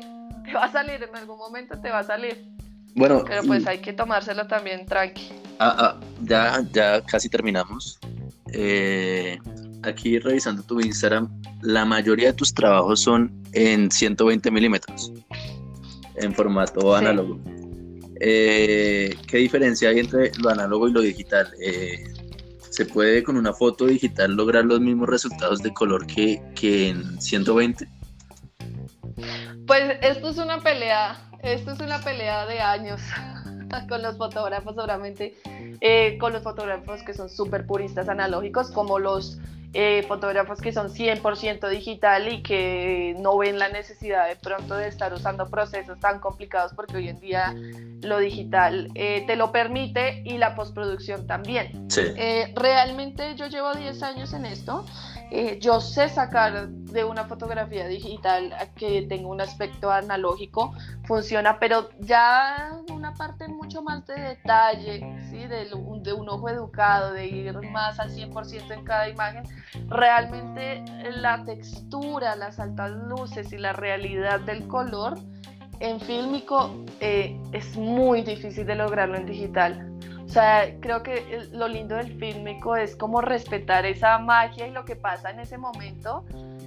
Y, y, obviamente pues a partir del retoque reforzar, pero sin perder, o sea, sin perder la, el original la esencia de la toma. Entonces, esto es una pelea súper casada. Hay obviamente retocadores eh, que dicen, eh, no, o sea, eso yo lo puedo lograr en, en digital, para que va a jugar uno tanto, porque entonces aquí juegan otras cosas que es como el tema, bueno, si salió bien enfocado, eh, tiene mucho grano, es diferente el trabajo en píxeles de un, de un film escaneado Depende también la calidad del escáner que de un RAW digital. Obviamente, con el digital tienes muchas opciones, pero esa esencia del film, de, ciertos detalles, ciertas eh, apariencias, yo siento que es único, pero lo que te digo es algo muy en el detalle, o sea, ya que me fijo de, de, ir como a los punticos de las altas luces, el tema de las texturas, la apariencia del color, son cosas muy sensibles pero para mí suman un montón, o sea, yo siento que, que sobre todo que la fotografía analógica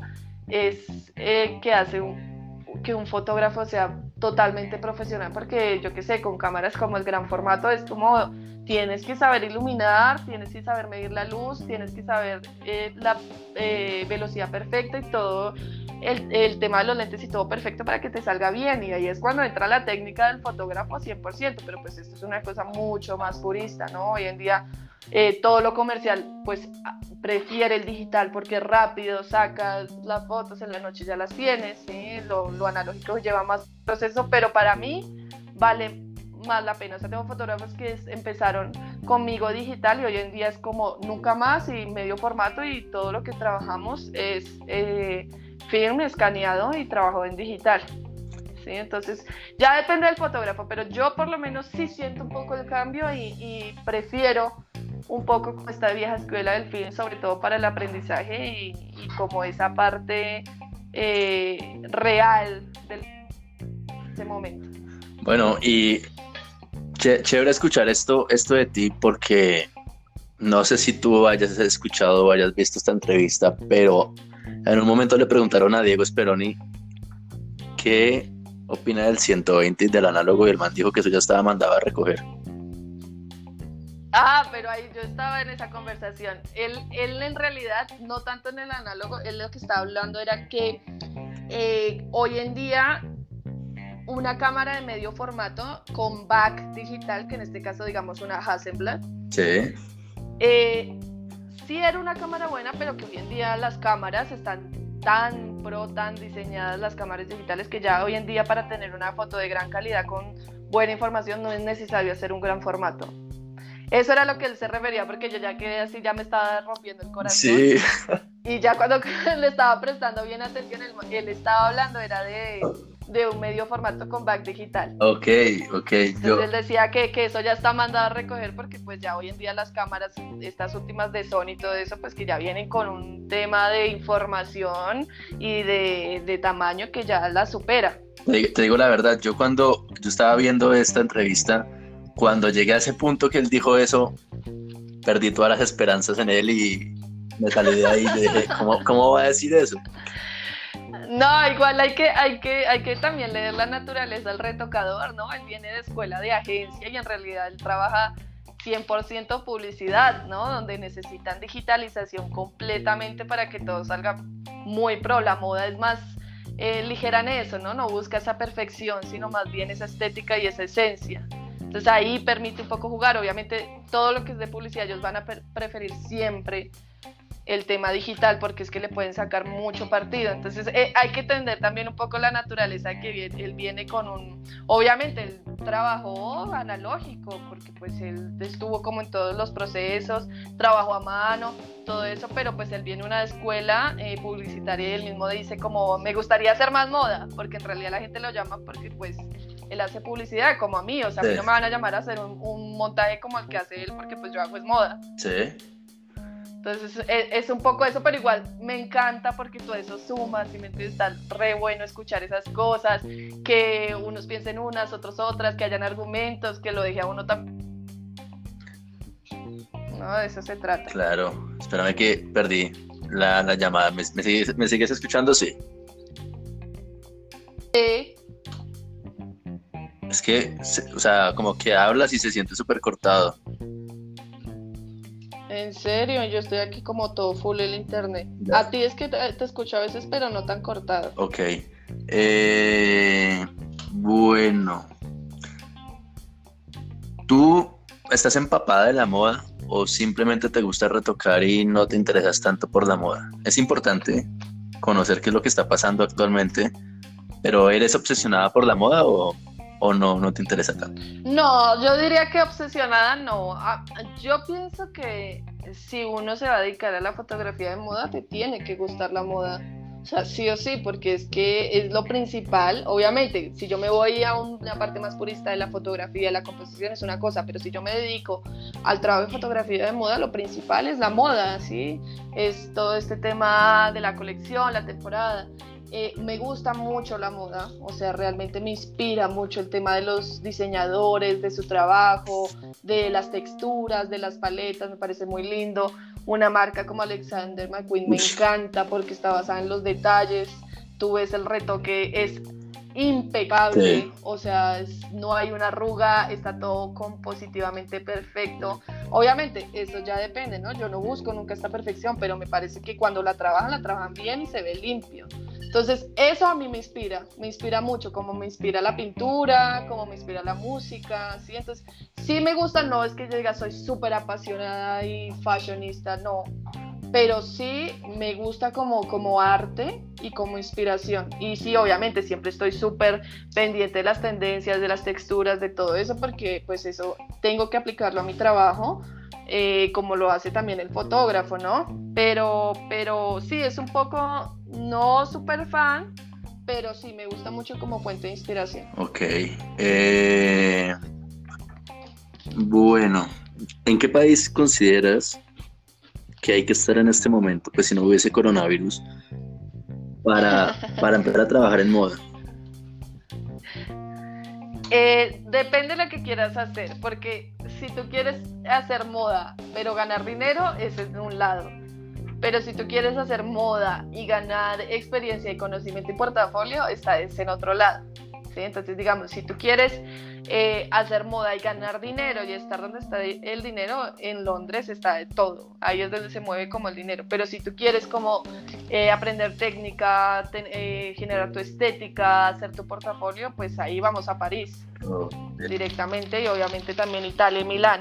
Entonces ahí sí depende el objetivo hacia donde te quieras mover, pero pues yo normalmente los clientes con los que me muevo, cuando son cosas así bien pagas, porque a veces también son directamente el fotógrafo que me paga porque es trabajo personal, pero cuando es con marcas eso normalmente el budget viene de, de Londres. Ok, ok, súper interesante. Entonces es ya ahí depende hacia, hacia dónde lo quieran. Para empezar, me parece que París es muy importante. Ok, aquí estamos hablando de Europa, pero eh, en, mi caso, digamos, que no hay tanto presupuesto para viajar a, Europa, porque la vida en Europa es difícil, un poco y costosa. Dentro de Latinoamérica, ¿qué países recomiendas para empezar a, o sea, sabemos que Latinoamérica tiene como ciertas colonias de estética europea y otras colonias de estética yankee, como Colombia. ¿A qué países dentro de Latinoamérica recomiendas que uno como retocador, fotógrafo, maquillador, estilista, eh, deba migrar para empezar a tener esa estética como europea?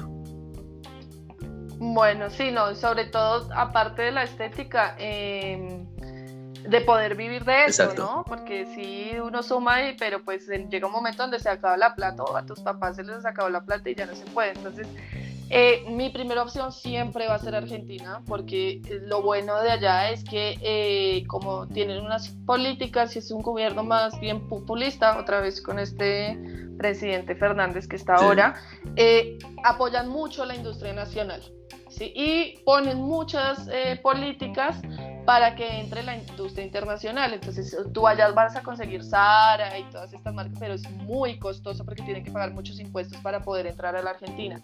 Entonces la industria nacional es muy fuerte, hay marcas que son mucho más importantes que Zara y todo esto.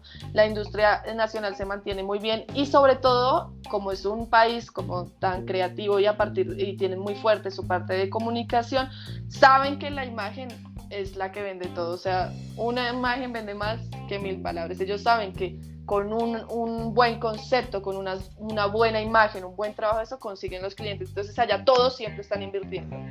¿sí? Obviamente unos tienen presupuestos más altos, pueden acceder a fotógrafos mucho más profesionales, pero los otros igual tienen sacan su presupuesto y buscan fotógrafos independientes que de pronto no son tan conocidos, pero no, no, no es que sean malos, ¿sí? es que son muy buenos, simplemente que no han salido bien al mercado. Entonces, Argentina es un país muy bueno para tener experiencia, hacer portafolio, empezar con marcas, ¿sí? porque ellos sí invierten en la imagen y nunca es lo más barato, sino lo mejor que le funciona a la comunicación de mi marca. Okay. Ellos como que tienen muy claro eso y por eso es que allá es tan fuerte este tema de la creatividad y la comunicación. Entonces, y eso es lo que yo eh, veo que acá está empezando a cambiar mucho porque pues las marcas están empezando a ser diseñadores jóvenes, diseñadores que han salido del país, que saben cómo se manejan las cosas, ¿sí? Empiezan como a, valorar este tema de mm, trabajar con gente, profesional, manejar una imagen, tener un, un ADN, ¿sí? Entonces, yo empezaría por Argentina. Eh, Chile también es un muy buen mercado, que Chile es un poco más costoso. Eh, Uruguay, ahí donde lo ven chiquitito, él también es un país súper estable. O sea, mi sueño realmente, Uruguay, sueño con una casa en Uruguay porque es un país hermoso, la gente es súper bien, es más fácil cuando son menos. Entonces, eh, y si queremos ir como más hacia arriba, esto más estética europea hacia el sur, ¿no? Si queremos una estética mucho más estadounidense, podemos ir más como Centroamérica, ahorita México, México realmente está muy fuerte, sí. Eh, obviamente México siempre ha sido un país como más de cine, eh, de telenovelas, de televisión, ¿no? Pero hoy en día todo el tema de la producción fotográfica está muy fuerte y sobre todo porque también hay mucha migración yankee hacia México, ¿sí? De hacer producciones que sale mucho más económico que hacerlas directamente en Estados Unidos. Entonces sí, por ese lado de Centroamérica me iría más eh, por México. Eh, sobre todo, bueno, este, por este tema de poder vivir de lo que uno hace. Pero realmente ya depende, porque yo qué sé, yo tengo, eh, cuando estaba estudiando, una de mis compañeras se fue a vivir a Bolivia y me dijo, me está yendo súper bien porque aquí no hay fotógrafos, no hay, no hay como productoras, no hay agencias, o sea, es como los fotógrafos y pues ella encontró un nicho de mercado y tenía un montón de clientes que obviamente pues no eran los clientes más súper top, pero te generaba trabajo y le daban la libertad de ella de expresarse como fotógrafa y le estaba yendo súper bien. Entonces también es eso, o sea, uno también puede encontrar como un nicho de mercado y, y poder eh, salir a partir de eso. Ok, interesante. Bueno chicos, ya saben a qué países pueden ir. Y para terminar, ¿qué consejo, un último consejo que le des a las personas que hoy estén escuchando este podcast? Que sueñen, sueñen, o sea, hay que soñar, hay que soñar hasta lo más alto, lo más aterrizado, hay que soñar. Y, y con eso, o sea, y aparte de soñar, obviamente, porque puedo soñar y rascarme en mi cama y hasta ahí llega, ¿no? Pero todo lo que sea eh, soñar a partir del esfuerzo, de la constancia y el conocimiento, se va a cumplir. Hay momentos duros, sí, pero hay que superarlo y luchar por lo que uno quiere. O sea, no hay nada como trabajar de, lo que uno ama realmente, sino de uno es un, esclavo de un sistema. Y en cierto punto también, ¿no? Pero hay que hacer un equilibrio en, en, la vida de cada uno, pero es soñar. Si uno quiere esto, es el esfuerzo, la dedicación y la constancia y lo logras. Si no, entonces, si realmente no, no, no te motiva, no te anima, entonces busca otra cosa porque no es lo tuyo. Y no está mal. Sí. Todos, eh, yo qué sé, yo también estaba, empecé, empecé a estudiar cine y me encanta, pero dije, no, o sea, no me veo. Claro, me uno, encanta, pero no me veo. uno, uno, uno pasa por muchos caminos hasta poder encontrar el que es. Sí, sí, yo mismo lo veo, o sea, eh, compañeros que eran y llegaron de eh, sexto semestre de medicina dijeron, no, esto no es, y está bien, o sea, genial que uno se pueda dar la oportunidad de, de probar tantas cosas, ¿no? A veces a uno el limitante del dinero no te deja, pero bueno, de, lo importante es soñar, o sea, sea donde, donde sea, que hay gente que obviamente tiene eh, talento y genial, pero si tú sientes que no lo tienes, esfuérzate, trabaja en ello, sé disciplinado y se logra de una u otra forma. Bueno chicos, ya saben, eh, hoy nuestra invitada fue Ale Jiménez, y, nada, en serio, muchísimas gracias por estar aquí hoy, por compartir tus conocimientos, tu experiencia y darnos un par de consejos. No, gracias a ti por dejarme participar en esto. Yo pues realmente no soy muy de así hablar, pero sí me gusta, me gustaría ojalá que me escuchen mucho, sobre todo para, exacto, tener esperanza, motivación y que las cosas se pueden. Entonces es muy lindo que estés haciendo esto y bueno, esperemos que la gente se anime a escuchar y bueno, vengan más profesionales y, y más voces que sumen a toda esta situación. Claro, el próximo, el próximo invitado es Diego Speroni. Ay, no lo hago. Ay, no, sí, él, él, él, es realmente que es el capo de capos. El capo de capos. él lo sabe. Bueno, sí, él lo sabe. Bueno, eh, chicos, les agradecería mucho eh, si les gustó este podcast que lo compartan. Igual a ti, Ale. Eh, claro nada, sí. la idea de este espacio es que sea un, un lugar donde todos los creativos podamos llegar y, y, y aclarar nuestra idea de lo que queremos y si tenemos, si somos fotógrafos, pero encontramos en este podcast la motivación de ser retocadores digitales, pues que tengamos más opciones. Aquí van a haber músicos, DJs, art, eh, pintores, o sea, claro. no solamente de fotografía, sino de arte en general.